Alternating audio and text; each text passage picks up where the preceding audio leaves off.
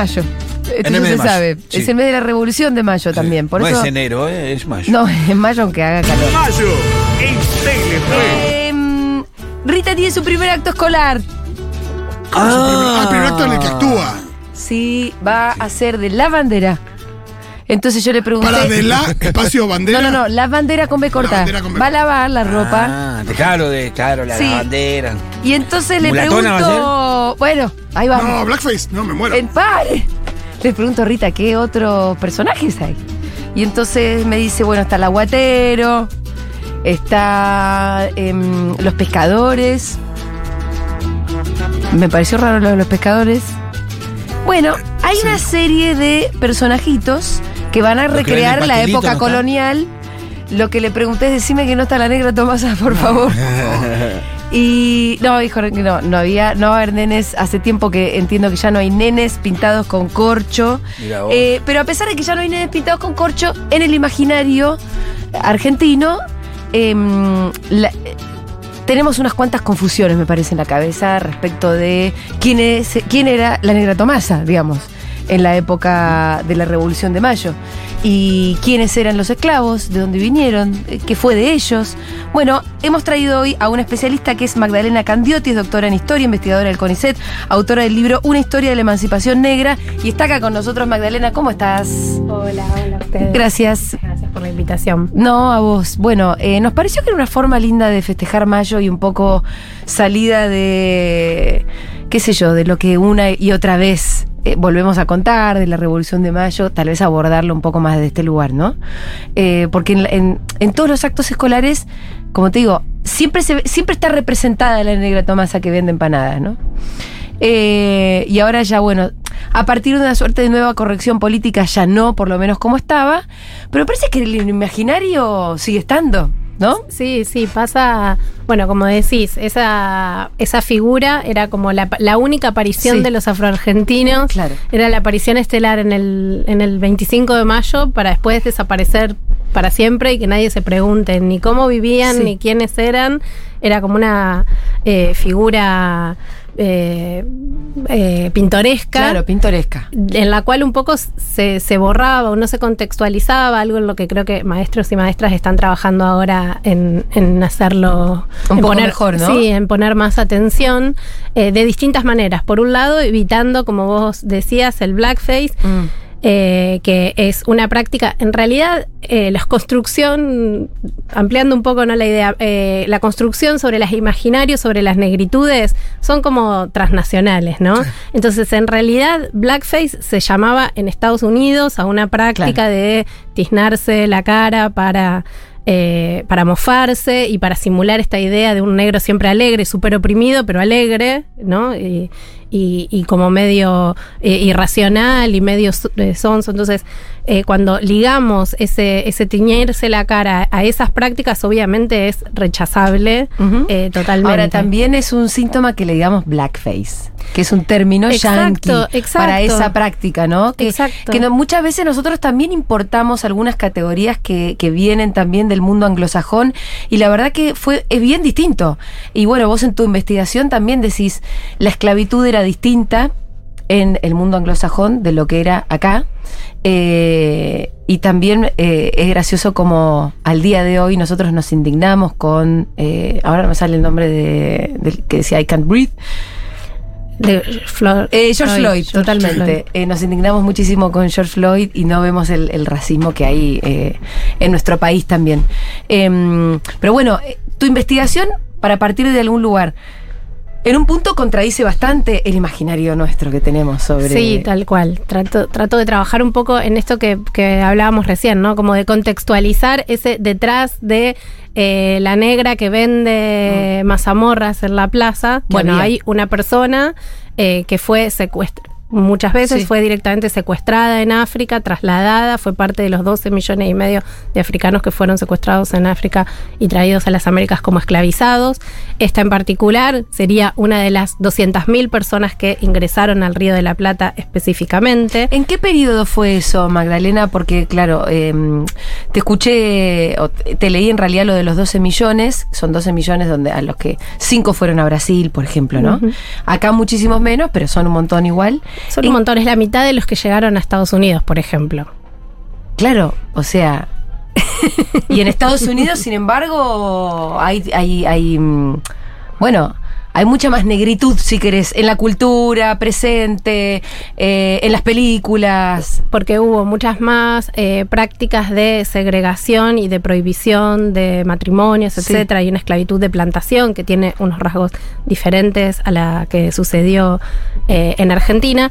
Pero eso, eh, una cosa que marco y que me parece importante que tengamos en cuenta, que esa comparación con, con otros contextos Sí. siempre ayudó como para decir, ay, acá la esclavitud no era mala. No fue un problema. No era tan mala. no éramos era- tan malos. Exacto, era benigna, era...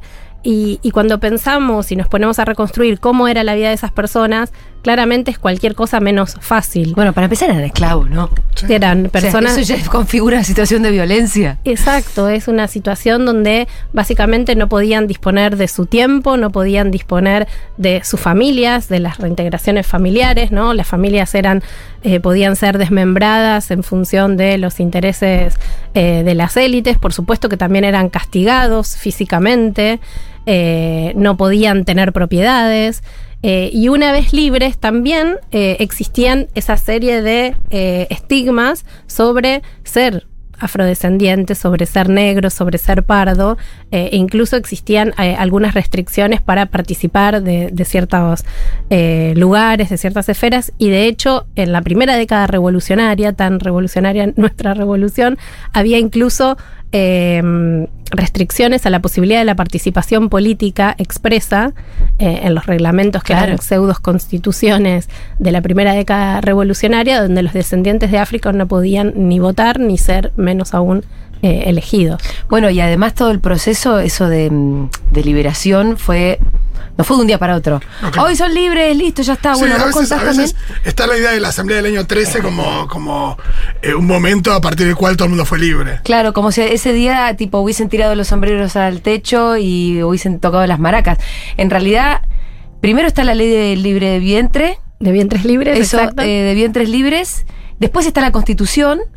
Y en el medio un montón de años donde, que, que, eh, eh, por ejemplo, uno, alguien que nacía libre pero de una mamá esclava, ¿qué era de su vida? Exacto, esa, esa figura, esos niños que durante un montón de tiempo pensábamos, o yo incluso historiadora, pensaba que esos niños habían nacido libres, Sí.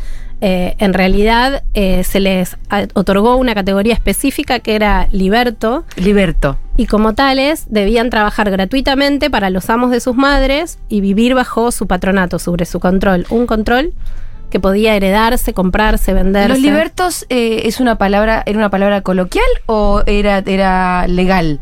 Era las dos cosas. Eh, era una palabra usada cotidianamente. Sí. De hecho, eh, yo recupero una frase que dice una esclava de 85 años en un juicio sobre si su nieta era esclava o no. Ella dice, mi nieta nació en el tiempo de los libertos, ¿no? Sí. Como marcando eso. Pero es una categoría jurídica que estaba como desde el derecho romano, recuperada por las partidas, y que eh, se reactualiza y se y gana pleno vigor después de la revolución, ¿no? Como una de estas contradicciones de, de la imagen de estas élites que se hablan de sí mismas como eh, humanitarias y concediendo, entre comillas, la libertad, pero establecen este régimen de gar- que garantiza décadas de trabajo cautivo para estas nuevas generaciones de afroargentinos. Pero ¿cuál era la diferencia entre un liberto y en este caso su madre respecto de sus derechos?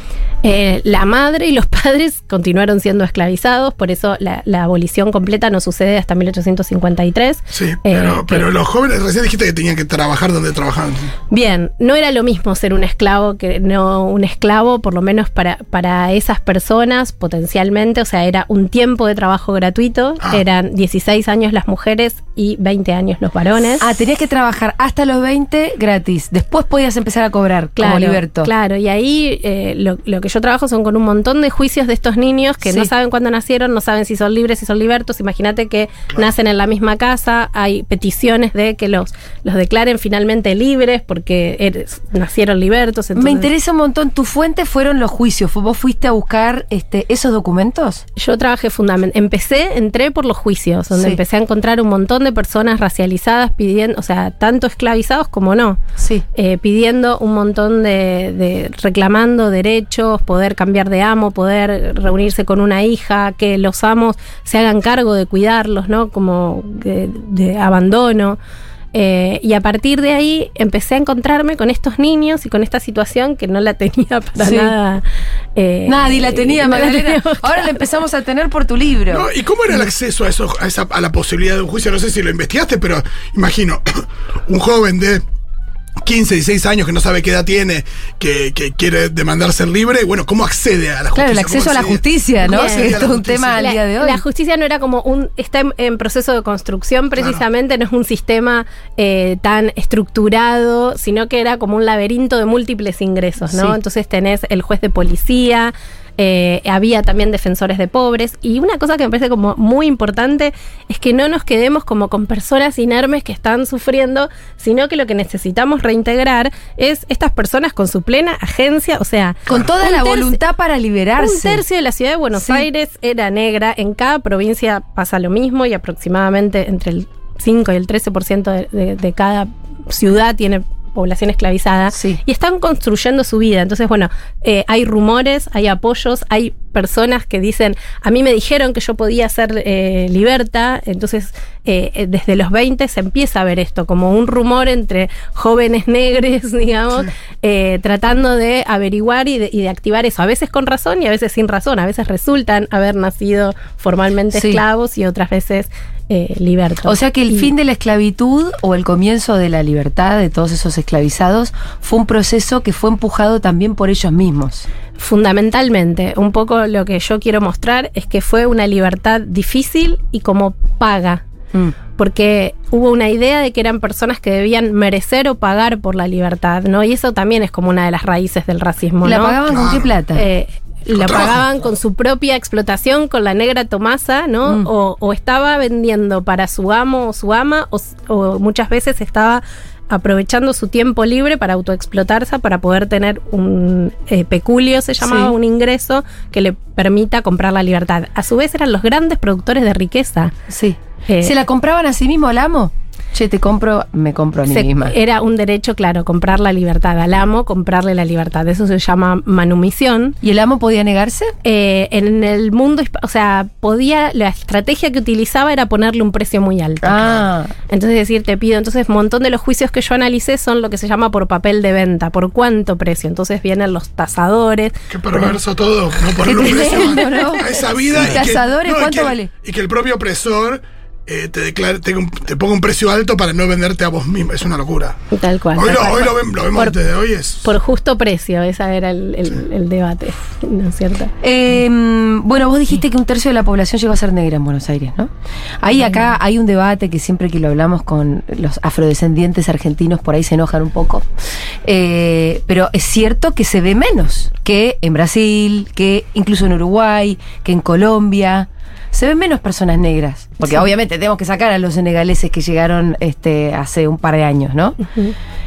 ¿Qué pasó con esa población? Sí, igual ya hace 20, pero sí. Los senegaleses. Bueno, te quise no, decir, totalmente, bueno, de la inmigración reciente. Eh, de la inmigración Eh, reciente, no, no, no, no son aquellos hijos de esclavos o, o- o esclavos de la colonia. Totalmente. Pasó que la población creció exponencialmente. Sí. Eh, y eh, tuvieron menores, bueno, por un lado estuvo la- una dispersión geográfica, por ejemplo, en las guerras de independencia, un montón de varones se fueron, ¿no es cierto?, a- o se enlistaron, que fue otra de las maneras de pagar De la libertad. sí. Cómo pagaron o con la vida o con la participación armada, ¿no? Sí. Como otra vía. Eh, y muchas de esas personas se fueron dispersando por, por distintos lugares. Muchos después regresaron a Buenos Aires, los que eran de Buenos Aires, eh, otros no, a, a sus lugares.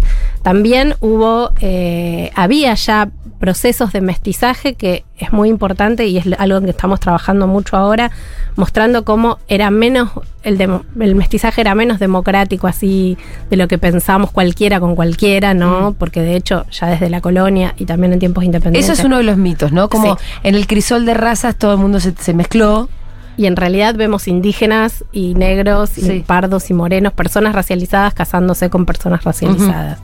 Pero también eh, las condiciones de vida, ¿no es cierto?, que tuvieron. Estos niños, por ejemplo, libertos, al principio los amos no querían cuidarlos porque ya no iban a ser sus esclavos y mantener un niño vivo era algo muy caro, muy Sí. difícil, ¿no es cierto?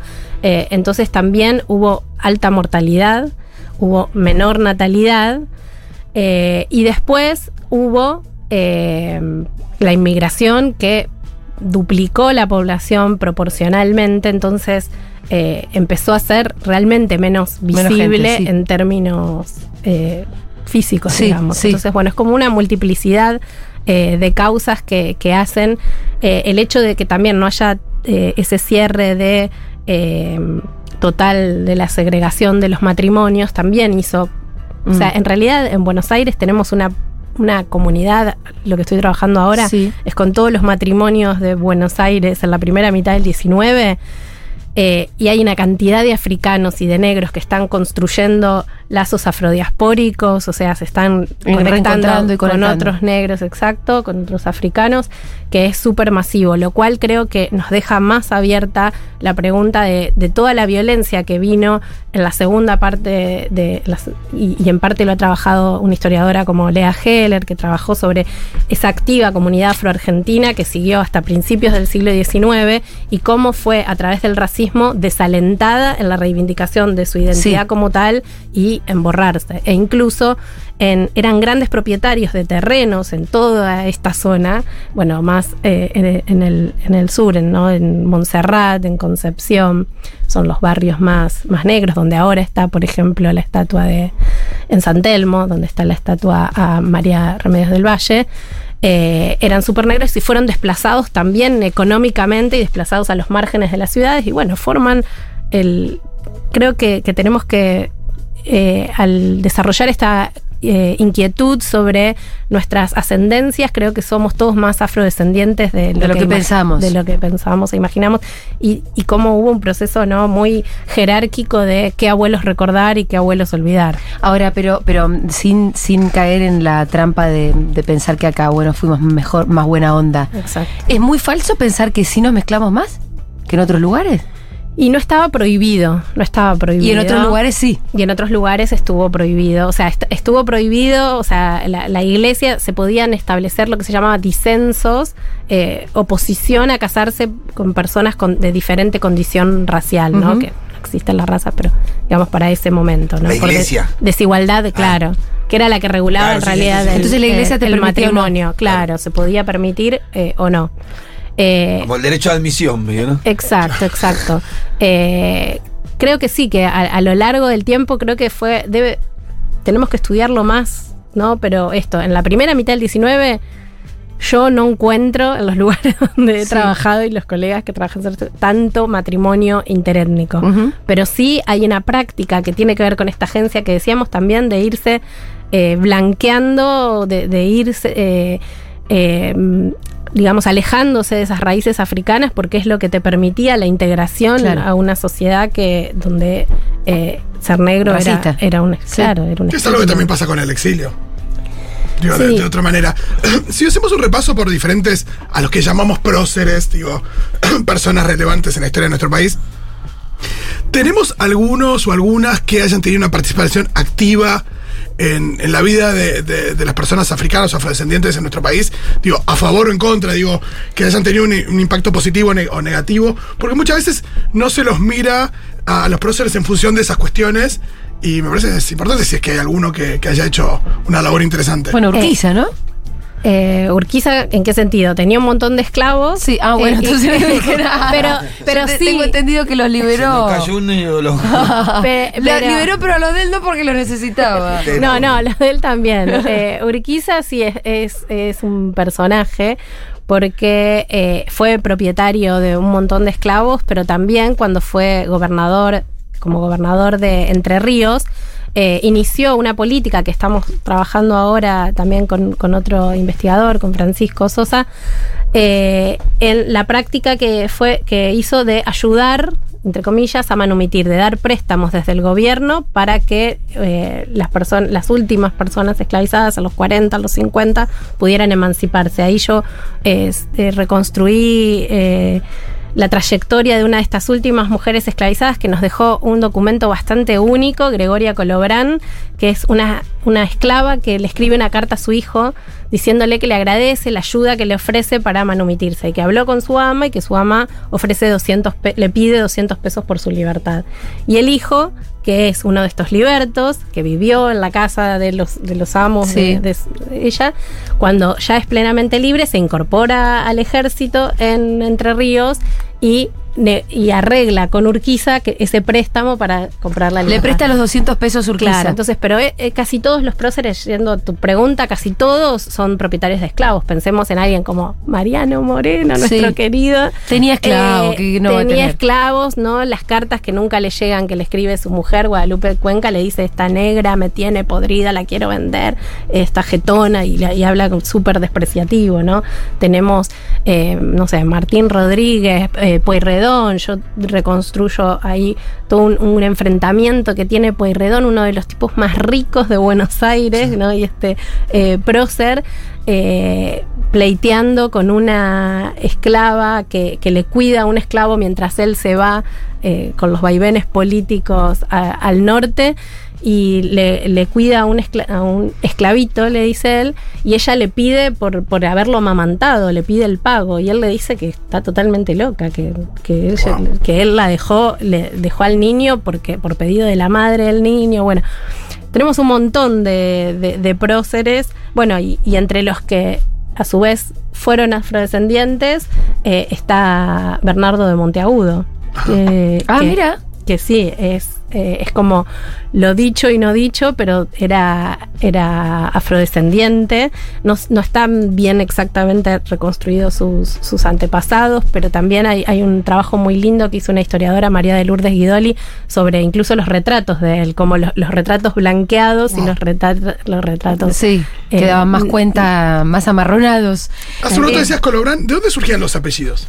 Bien, los apellidos son los de los amos, los mayor- amos. mayormente. Y, y por eso eh, a mí me gusta decir que son personas que tienen tantos apellidos como amos van teniendo. Y, y eso nos hace muy difícil eh, seguir sus trayectorias porque... eh, Se los van acumulando, se los van cambiando. porque los van cambiando, ¿no? Ah. Gregoria Colobrán era Gregoria Osuna y, de- y después va a aparecer como Troncoso, que es eh, el apellido de Sí. la mujer cuando enviuda a su, su ama y ella pasa a ser Troncoso. Entonces son personas de múltiples apellidos y, y como esto que decíamos antes, no, no tenían, no dejaban rastros escritos y sus biografías y sus genealogías. Un poco lo que estamos haciendo ahora eh, los historiadores y las historiadoras es tratar de... eh, invertir eso, ¿no? Ir a por esas eh, biografías, ir por esas historias. Que vos las encontrás en archivos judiciales, parroquiales, policiales. Todo eso, ¿dónde está guardado? Y notariales, sí. Eh, eso está. El gran paraíso es el Archivo General de la Sí, Nación, sí. ahora eh, en Parque Patricios. Y después en, en cada provincia están los archivos provinciales. Eh, y ahí, eh, por ejemplo, en el AGN, en el Archivo General, están los judiciales, están los notariales, que es como la actividad de todos los días del escribano. Sí. Pero ¿cómo están clasificados? ¿Cómo encontrás? Pero a ellos nos estamos metiendo más en el... En la- tarea de la Por eso, pero imagino que, que nada, esos jueces o esos registros tienen registros de montón de actividades y pleitos y demás. ¿Y cómo encontrás estos que involucraban esclavos? Así, yendo por unos Buscando, tomos que son así, persona, eh, documento por documento, buscando compraventas de esclavos, compras de libertad, eh, compras Estoy de usando palabras claves, digo. testamento. Igual es una búsqueda que no es No, online, no, pero- porque son manuscritos. No, pero digo palabras clave en tu cabeza. Tal cual, tal cual, y- y desarrollás una capacidad de encontrar. De encontrar, de detectar ese- Me- Me pasó cuando trabajaba con periódicos, que ya no es el, el manuscrito, pero trabajando con periódicos también, tratando de buscar cuánta circulación de discursos antiesclavistas había Ah, claro. eh, o no. Como libertad, esclavitud, lo- los, los veía al toque, igual Me la- interesa, ¿do- ¿cuándo se empezó a hablar de eso? Eh, y se empieza a hablar, acá los periódicos, o sea, el periódico más importante, hay dos periódicos, tres periódicos coloniales que son como eh, oficiales, entonces no son que, de opiniones, etcétera. Eh, y la Gaceta Mercantil empieza, que es el primer periódico que funda Moreno, ahora que en un par de semanas festejamos su día. Sí. Por eso, empieza a incluir y noticias también de otros, eh, eh, en otros escenarios de, de medidas de políticas de abolición gradual. Por eso, una de las cosas que, que- que encontré en ese, en ese trabajo y que me, me sorprendió fue que eh, una de las políticas que más influye en ese sentido es las, las chilenas. Chile decide un año antes Ah, mira. que, que el río, que Argentina, que la futura Argentina, eh, la prohibición del tráfico y la ley de vientre libres. Y en los periódicos acá, por ejemplo, la Gaceta empieza a decir, eh, escriben, digamos, personas diciendo, hago comillas, porque mientras digo escriben, porque muchas veces no eran eh, envíos, sino que era como la simulación de alguien que envía, era una práctica muy común al periódico, pero digamos diciendo, tendríamos que tener políticas como estas, tendríamos que eso nos, nos llevaría y nos acercaría a las naciones más civilizadas, ¿no? Como que las élites están más preocupadas por estar en la cresta de la ola de las Sí. últimas novedades en política internacional eh, y no una preocupación más inmediata por las personas que viven esclavizadas Claro, en sus propias por el casas. bienestar de, eso. Pero sí miraban mucho como este como en otras naciones por ahí había políticas más progresistas. Tal cual.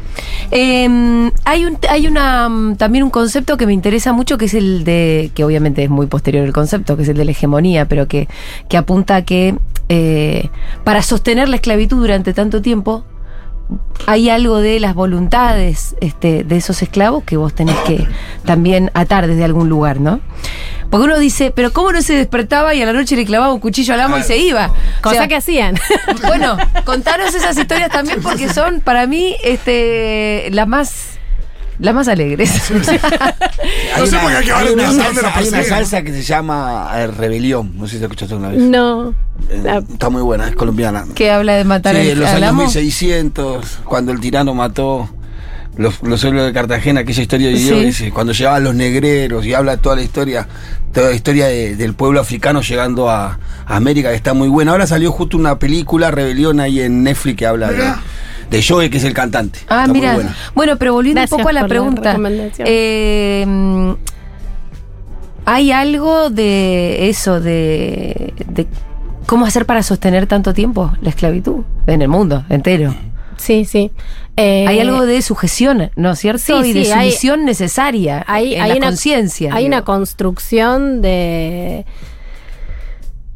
de hay violencia, por supuesto, eh, pero también hay resistencia, ¿no? Entonces, no, no todo fue como aceptación, sino que eh, hubo mm, esto, fugas, es como la práctica más común en un lugar donde no hay fronteras cerradas. Sí. Las, lo- Irse. Irse. Las personas se escapan todo el tiempo y los amos, si bien no hay como cazadores de esclavos como en Estados Unidos, eh, entregan, por ejemplo, poderes a los ciudadanos y dicen, me dijeron que lo vieron en Santa Fe, lo vieron en Montevideo. Entonces le dan un poder para que lo capturen y lo traigan o mejor que lo vendan, ¿no? Porque era una, una tacha, un, una- un problema ser un esclavo huidizo, Claro. ¿no? Eh, también hay resistencias más activas como esta eh, individual, de hay acusaciones de eh, y hay juicios sobre intentos de asesinato o asesinatos de, de amos. Y también está, está este ingreso en un montón de relaciones de, de negociación tensa y súper desigual y que, que fue la que, la que pudieron ir construyendo, ¿no? A veces no construyendo estrategias de libertad que puedan garantizar la libertad para la propia persona, sino incluso cimentando un acuerdo intergeneracional, ¿no? Para lograr que eh, el amo, la- eh, el ama la- libere a los hijos o libere a la misma persona. Por eso un poco el discurso muy fuerte en Argentina era esto de la idea de la esclavitud benevolente la- y como eh, y en la historiografía mundial hay un, un norteamericano, Frank Tannenbaum, un historiador de los 40, que dijo, bueno, la hispanoamericana es más benigna, es más suave porque pueden comprar la libertad, esto que dijimos. E incluso los amos la pueden entregar gratuitamente. Bueno, ese contrato de, de- de- de entregar gratuitamente, en realidad lo que encontramos en esas manumisiones, en esas promesas de libertad, son esto de tratar de construir esa hegemonía, ¿no? Vos sé un esclavo obediente, Cuanto más buenita sumiso, seas, yo antes te voy a liberar. y yo te voy a dar, a la hora de mi muerte, te voy a, a- a dar la libertad. Lo cual muchas veces después le decían, con la condición de que después de mi muerte cría a mi hijo. Mm. O sirva a mi hijo hasta que se muera. Bueno, Bueno, pero entonces. ¿Hasta cuándo, no? Se, va a me- se me va a terminar la vida. pero digamos, es una, es una hegemonía, eh, ¿no? La idea de Gramsci con hegemonía es el Sí. consenso activo del, Claro. del- del de abajo, ¿no? Del dominado. Pero bueno, es con, con mucha desigualdad y con, y- y con violencia y con no violencia expresas también de estas otras maneras, ¿no? Claro. Te ofrezco una salida que es súper eh, sacrificada y difícil, pero también eh, para buscar que no te rebeles, que no te ¿A qué, escapes. a qué podría equivaler el valor de un esclavo?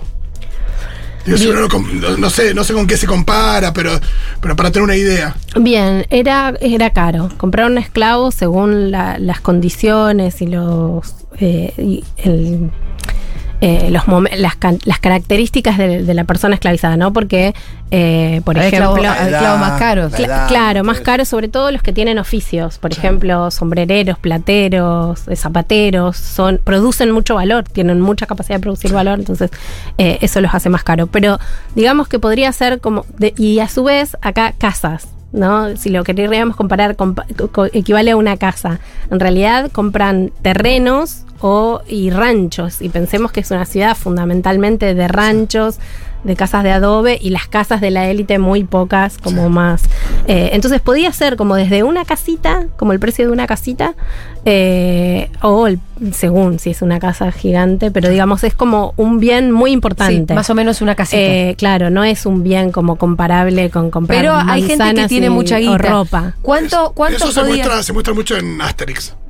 Eh, cuando cuando hablan de esclavos, siempre con ya, un tono cómico, pero mostrando la ridiculez de cómo eh, compiten la élite en Roma eh, según la cantidad de esclavos Claro. y lo buenos que son los esclavos y demás. ¿Y de Bueno, dónde eso- venía eso- nada más, no? Eso sucede. sí. Eh, y una casa como así, Patricia. ¿Cuántos esclavos podía tener la casa?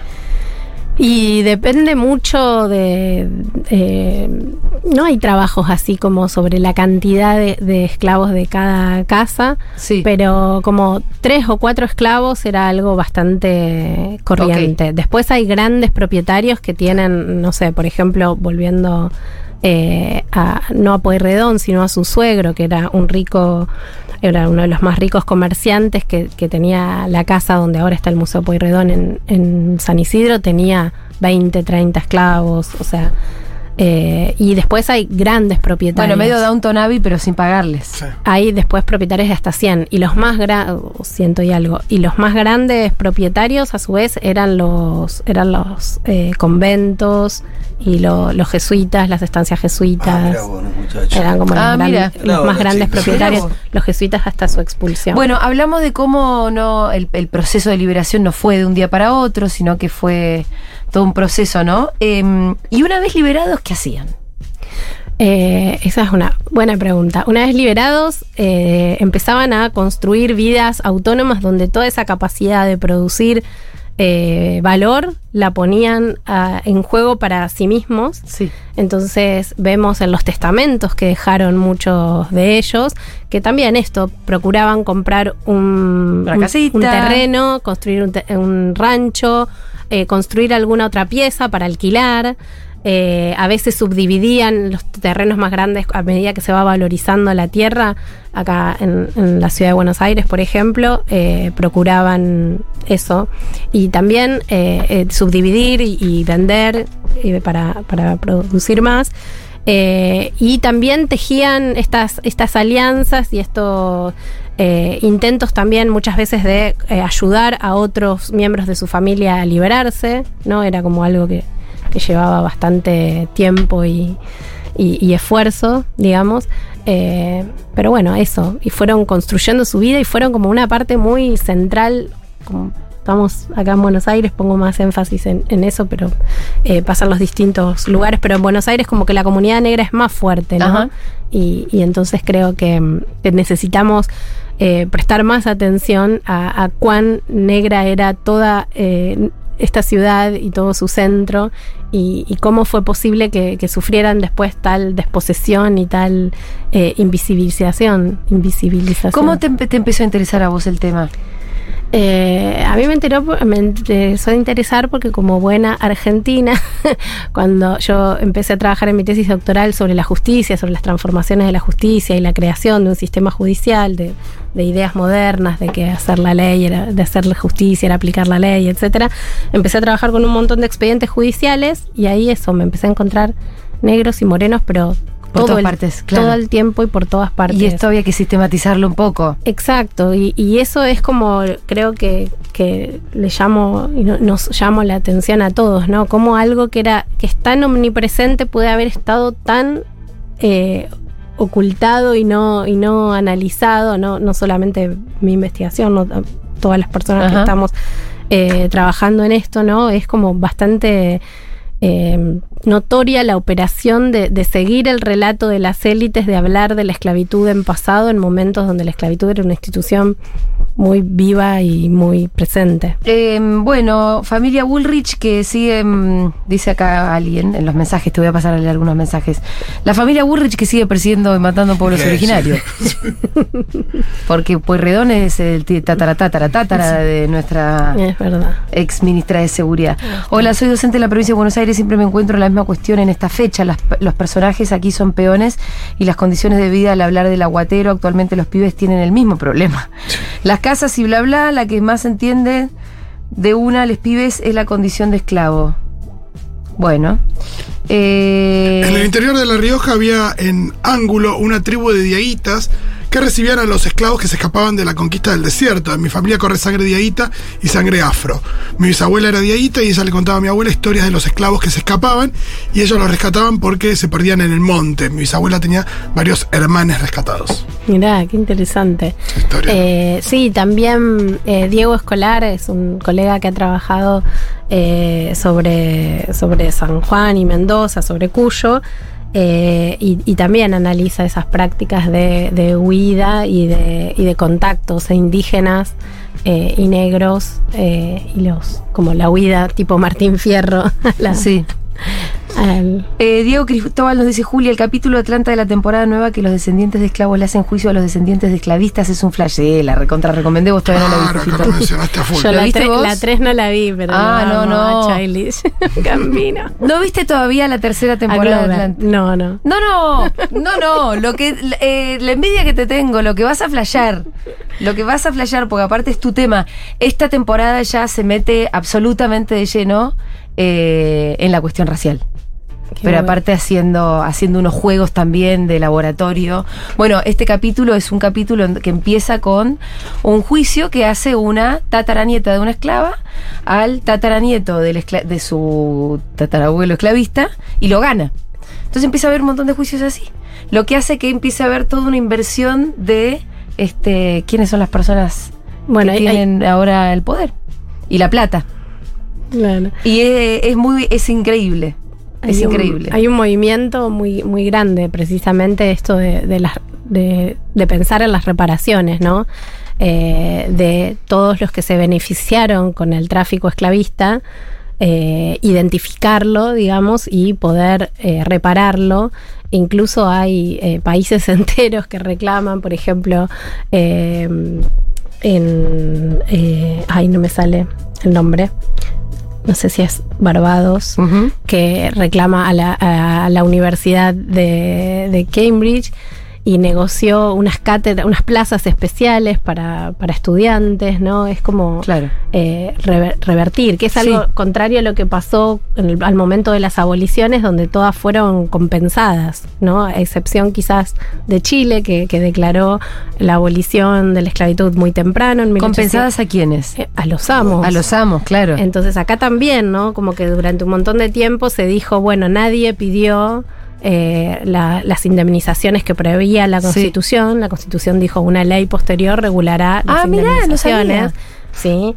Y no a los, a, a los amos, sino a los esclavos. No, a los amos. A los amos. Como si fuera una Compensación. O sea, en ningún como si momento fuera se habló de compensación. por Como la si No, claro, por la pérdida de posesiones, ¿no? Entonces hubo listados y de esa manera podemos reconstruir también como muchas de las historias de los últimos esclavizados a partir de las listas de los amos que pidieron compensaciones por sus amos e incluso en Mendoza por los libertos, Sí. ¿no? Como pidiendo resarcir, lo cual nos deja, nos muestra más esta ambigüedad lo que vos preguntabas sobre Claro. eh, entre la, la diferencia entre un esclavo y un liberto, no, era, era sustantiva, pero también a veces se, se borraban esos. Recién este el ejemplo de, de Barbados y es parte del reclamo de, de países africanos. Hay- un reclamo de países africanos a- al mundo o a los países de mayor eh, incorporación de, de esclavos respecto a algún tipo de mm, no, no sé no sé a qué se podría aspirar, pero, pero que reconocimiento, compensación, eh, esto que decías de Barbados, eh, ¿es parte de un discurso de, de países africanos o, o no? Sí, sí, hay como un montón. Hay, hay cuestiones puntuales de, pedir, por ejemplo, desde patrimonio. Por ejemplo, ahora Benín está haciendo todo un porque eran unos artesanos del cobre impresionante, de, distintos metales en realidad. Entonces, los bronces de Benín, por ejemplo, que están en todos los museos europeos, hay, procesos de pedido de algo puntual, ¿no? Pero bueno, hay ese libro clásico que fue el de Rodney, cómo Europa subdesarrolló a África, que fue, no con esto de las olas, fue en un momento como muy criticado, pero hoy se vuelve bastante y hay mucho, hay muchísimo, ¿no? De la intervención directa de, de estados o de compañías europeas y estadounidenses en el aprovechamiento de los recursos naturales. Entonces hay eh, un discurso, pero no hay... eh, no sé, capaz que me estoy equivocando, como reclamaciones puntuales a un gobierno puntual. Sí hay todo un proceso.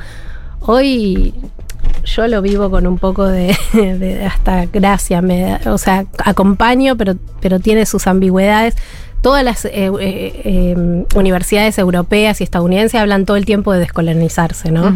De criticar el rol que tuvieron en la construcción del imperio, de la dominación, de la racialización, etcétera, y hay eh, pero en cierto sentido sigue pasando porque son, no sé, estudiantes, no quiero poner el foco, pero no, como que son eh, estudiantes en el norte global criticándolo, pero con esta y presionando a sus estados, pero estados como que a- a- escasamente lo que hacen son reconocimientos simbólicos Claro. del rol que tuvieron. Lo cual impact- es interesante, no sé, yo estuve ahora hasta hace poco en... Tiene un impacto más en algunas vidas individualmente, decís vos, que en eh, un impacto realmente social. Claro, un impacto como en la, la reconfigura. Estaría bueno que lograr ese impacto en la construcción de la propia imagen de cada uno de estos países europeos de sí mismos y la responsabilidad que tienen en el esto subdesarrollo del resto del mundo, Sí, sí. en la opresión eh, o en esos discursos. Eh, digamos, de, colonización en definitiva. Eh, yo creo que, son importantes iniciativas, pero creo que no alcanzan a, a morder ese, ese, esa autoimagen que la mayoría de esas poblaciones tienen. Y también es una, una crítica que nos falta a nosotros mismos poder tener conciencia de cuán constitutivo es de nosotros esta historia, que siempre la parcializamos, ¿no? Como decir, está la historia de los afroargentinos, de la esclavitud, de los indígenas como unos otros, y nada, es lo que somos, lo que somos son lo, lo que su historia y lo, lo que también la- las élites y las mayorías, y no solo las élites, hicieron con esas personas eh, alterizándolas. ¿no? Perfecto final. Eh, gracias, Magdalena. De verdad, recomiendo para. Hay un montón de mensajitos, hay Sí. mucho interés. Hay, Hay mucho, hay mucho amor también, ¿eh? Sí. Eh, te saludos de Santa Fe, Guille Rocío Pili. Y hay mucha gente que está pensando y revisando sus propios árboles genealógicos y nos cuenta. Yo tengo una abuela. Tal cual, eso me encanta. Eh, hay mucho de eso, sí. Y hay algunos preguntando por la serie Atlanta. Atlanta, vayan a ver Atlanta, véanla toda, vayan si quieren directamente a la tercera temporada, que es una locura. El libro de Magdalena Candiotti se llama Una historia de la emancipación negra, esclavitud y abolición en la Argentina, y es del editorial Siglo XXI, a quienes agradecemos especialmente porque siempre nos están mandando sus cosas, este, y cada tanto nos damos estos lujos de poder entrevistar a sus autores. Magdalena Candiotti, muchas gracias por haber pasado por acá. Gracias a ustedes, me encantó.